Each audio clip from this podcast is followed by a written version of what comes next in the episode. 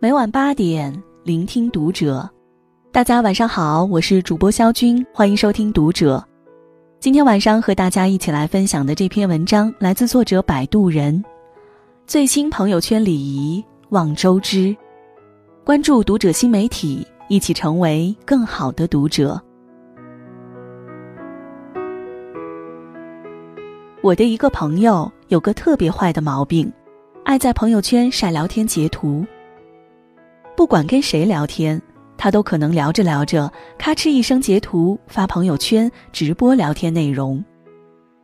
通过这些截图，我都能看到她和她老公怎样调情，和爸妈怎样撒娇，和闺蜜怎样吐槽，甚至和合作方怎样互怼。虽然不认识这些人，但因为经常看聊天截图，我竟然也能对他们的头像、性格、趣味和表情包了如指掌。所以我跟这个朋友聊天特别小心，生怕哪句话比较出格，一不小心就被他截出来。有一回聊天，他问：“每次见你都感觉你挺有意思的，怎么聊个微信那么客气？我都怀疑是不是你本人。”我老老实实回答：“你太爱在朋友圈发截图了，我怕哪句话不合适被你发出来。”他回我：“哈哈哈哈哈。”大概因为这句话特别好笑，一分钟之后，我在朋友圈看到了我们的聊天截图。我觉得爱在朋友圈里发截图，在现实生活中也是爱串门爱传话的那种。别人跟他说什么事情，他觉得好笑，一定要奔走相告，否则就很遗憾。殊不知当事人看了有多尴尬。仿佛自己说的话被人录下来，放在村口的大喇叭上反复播放。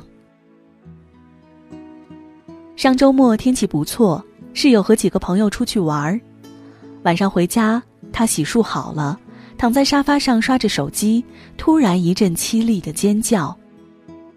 我以为发生了什么意外，赶过去一看，他正捶胸顿足的咒骂公司新来的实习生。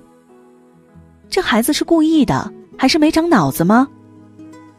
原来周末那天，他新认识的实习生因为在当地没什么朋友，请求和他们一起出去玩，室友欣然同意。当天他们玩的很不错，去郊外爬了山，还一起去某家网红店打卡吃饭。期间，实习生跟室友一见如故，频频举起手机要跟他合影，室友也没多想，陪着他咔咔一阵乱拍。没想到室友在朋友圈见到了那些照片，满满的九宫格。那些照片里室友多次亮相，其中两张是他刚大汗淋漓地爬到山顶，湿乎乎的头发贴在头皮上，显得头顶特别尖。而且室友平时很少拍照，也不擅长摆 pose，所以他每张照片都角度乖张，表情诡异。更重要的是。他们在同一家公司，朋友圈自然也会重合，这意味着很多同事朋友都可能看过了这些照片。他马上联系了那个实习生：“你怎么能不跟我说一声就乱发照片呢？麻烦尽快删掉。”实习生不仅不道歉，还很委屈：“我就想表现咱们关系好，又没别的意思。”室友无语。你这样做法，谁还敢跟你关系好？朋友圈就是交际圈，朋友圈最基本的礼节不是点赞，不是评论，也不是回复留言，而是尊重别人隐私，不要未经同意就发布和人家有关的东西。表嫂去年跟风做微商，群发消息请求大家支持，都是亲朋好友。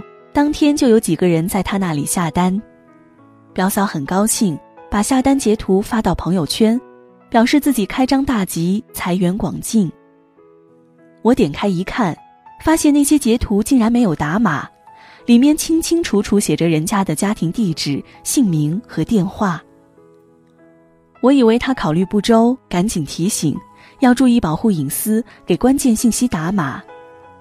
他竟然说：“你懂啥？”我有我的考虑。现在微商伪造截图软件太多了，我要是遮遮掩掩的，别人还以为我是伪造呢。我不打码，就是要让别人看到咱家的单子都是真的。我被惊得目瞪口呆。果然不出所料，发完第一天的朋友圈之后，表嫂再也没有开张。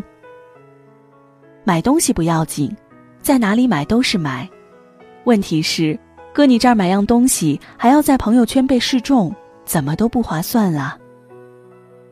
不懂得尊重别人隐私，自以为是真实是个性，其实是自私。不为他人考虑的人，自然也不配别人为他考虑。马天宇是娱乐圈出了名的低情商。前一阵儿金鹰节，官方有一个投票通道，其中。最具人气女演员奖项中，杨紫票数只排在第二名。为了拿到这个奖项，杨紫发动了很多身边的朋友帮她投票。一般朋友收到消息发布的微博都是：“金鹰节演员投票了，大家一起来支持一下杨紫吧。”只有马天宇发出杨紫拉票的微信截图，配文：“当红女星都亲自拉票了。”这条微博一发，网友立刻炸锅，吓得马天宇秒删。尽管如此，还是落下了一个情商太低的名声。情商高的人，时刻都会留意自己在交际圈的一言一行，可能给别人带来的后果。我们真的不喜欢一种人，你前脚跟他说什么话、做什么事儿，他后脚就广而告之。所以。朋友圈的基本礼节，望周知。如果你打算在朋友圈晒出我的照片，请一定事先告知，并把照片发给我看下。